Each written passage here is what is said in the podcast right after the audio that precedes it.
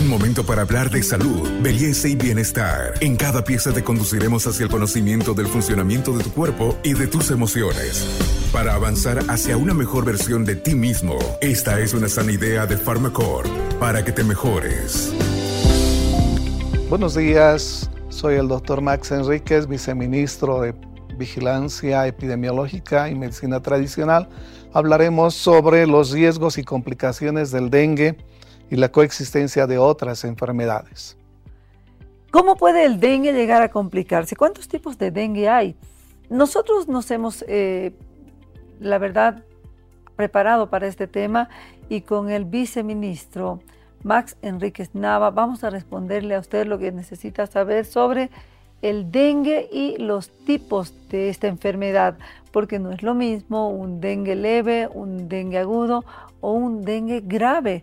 El año pasado Bolivia vivió el peor dengue de su historia, fallecimientos en el oriente del país, eh, comportamientos de un dengue que no habíamos visto en nuestro país. Y por supuesto eh, nosotros con el viceministro de Promoción, Medicina Tradicional, Prevención, el doctor Max Enríquez Nava, vamos a preguntarle cuántos tipos de dengue existen, cómo vamos a actuar en cada uno de ellos, cómo diferenciamos el dengue leve de un dengue que se torna grave, doctor Enríquez. Eh, hay algunas características bien particulares, ¿no es cierto? Eh, la hemorragia y las complicaciones van a, ser, van a dar a la gravedad del caso, ¿no? Eh, pero podría ser una línea, una línea, ¿no? Muy delgada en la que se complique el estado de salud. Entonces lo que necesitamos es un diagnóstico oportuno, un diagnóstico rápido, para evitar que ese cuadro que se ha mantenido con esas características o esos signos, sintomatología, que muchos han debido cursar eh, dengue en, el país como un dengue leve, estas se podrían llegar a complicar, ¿no? Es muy, muy fácil que pueda complicarse. También va a depender del tipo del virus que esté determinado el dengue, ¿no es verdad? Entonces, pero para esto, ¿cómo lo hacemos? Tenemos que necesariamente tener un laboratorio, ¿no? Para ver eh, de esas características con las cuales se está presentando el cuadro. Y por supuesto usted tiene que presentar eh, atención o prestar atención más que presentar a cada una de las evoluciones de sus síntomas. Si usted tiene, tiene dengue y empieza a, a experimentar hemorragias, si de repente siente un malestar muy intenso, un dolor, evite llegar a este shock que, es, eh, que puede ser muy grave para su salud, para su vida, puede ser una amenaza y por supuesto tiene que tomar atención. Pero el Aedes aegypti también se comporta de forma muy, muy caprichosa y muy sañuda, le vamos a llamar, en otras enfermedades que provoca. Por ejemplo, en Zika eh, puede causar un defecto de nacimiento llamado microcefalia y otros defectos graves en el cerebro. Es por eso importante eh, tener un un seguimiento, primero un diagnóstico y el seguimiento médico, doctor? Pero claro que sí. Eh, estos casos que se han estado presentando en el país desde hace algún tiempo también tienen esas características, ¿no? La probabilidad siempre de, de, solucionar estos problemas son muy complicadas porque esa microcefalia hay algunos que sí han logrado vivir, hay algunos que tienen algún tipo de complicaciones neurológicas que van a provocar la muerte pero son características bien particulares de esta enfermedad que en algún momento nos ha estado teniendo también complicaciones. Por eso nuestras recomendaciones son, primero, evitar, y para evitar son estas medidas que habíamos conversado, ¿no es cierto? Prevenir antes que lamentar.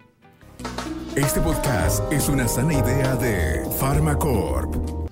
Y hemos hablado del dengue grave, que son las hemorragias que pueden llevarnos a perder la vida. Hemos hablado también de la complicación de la Aedes aegypti en Zika. ¿Qué pasa con la chikungunya, doctor?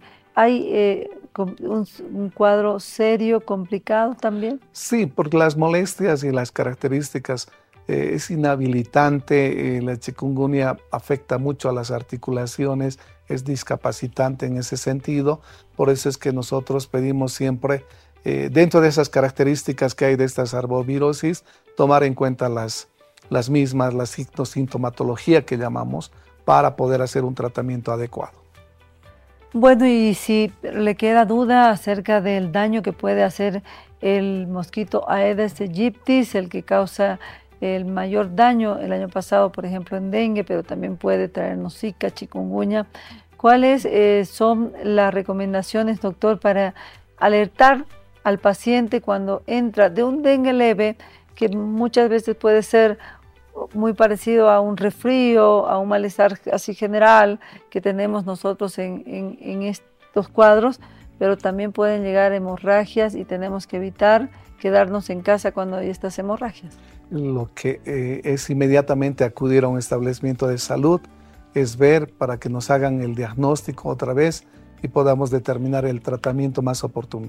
Es una línea muy delgada entre las complicaciones, decíamos, que podría ser de ese resfrío parecido a un resfrío común, esas en muchos de los casos molestias muy leves, muy leves, ¿no?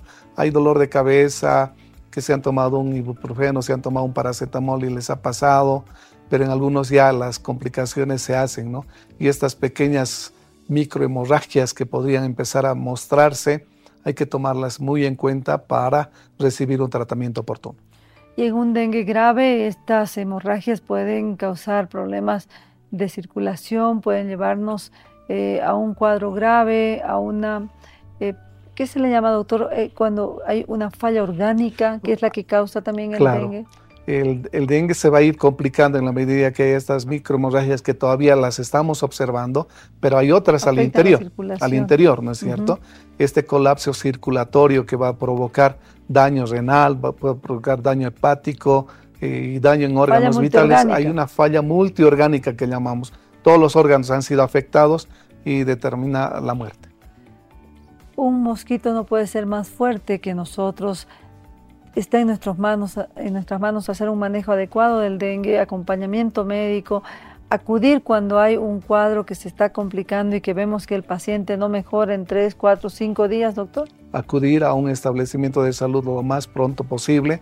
Los médicos ya han estado siendo actualizados también en estas características particulares de la enfermedad. Ellos van a poder determinar cuál es el tratamiento adecuado no esperar.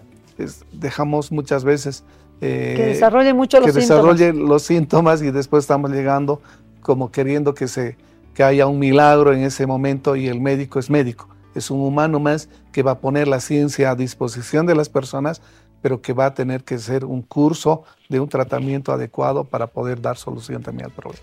Hay que hacer entonces un abordaje junto al doctor, pero siempre reportando cada cambio de nuestro cuerpo, haciendo caso a estas recomendaciones médicas. Gracias, doctor Más Enríquez, por este esfuerzo, por ayudarnos a que este dengue no nos cause tanto dolor.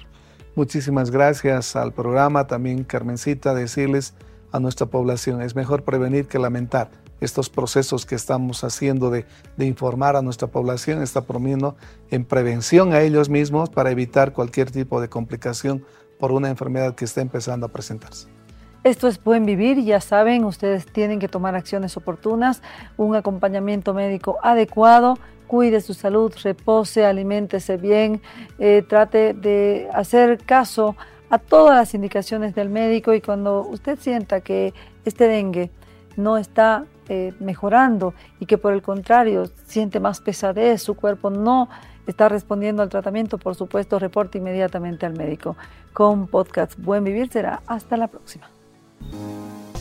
Hasta aquí llegamos hoy. Síguenos en nuestras redes sociales de Facebook, Instagram y en nuestra revista digital Buen Vivir. Esta es una sana idea de Farmacor.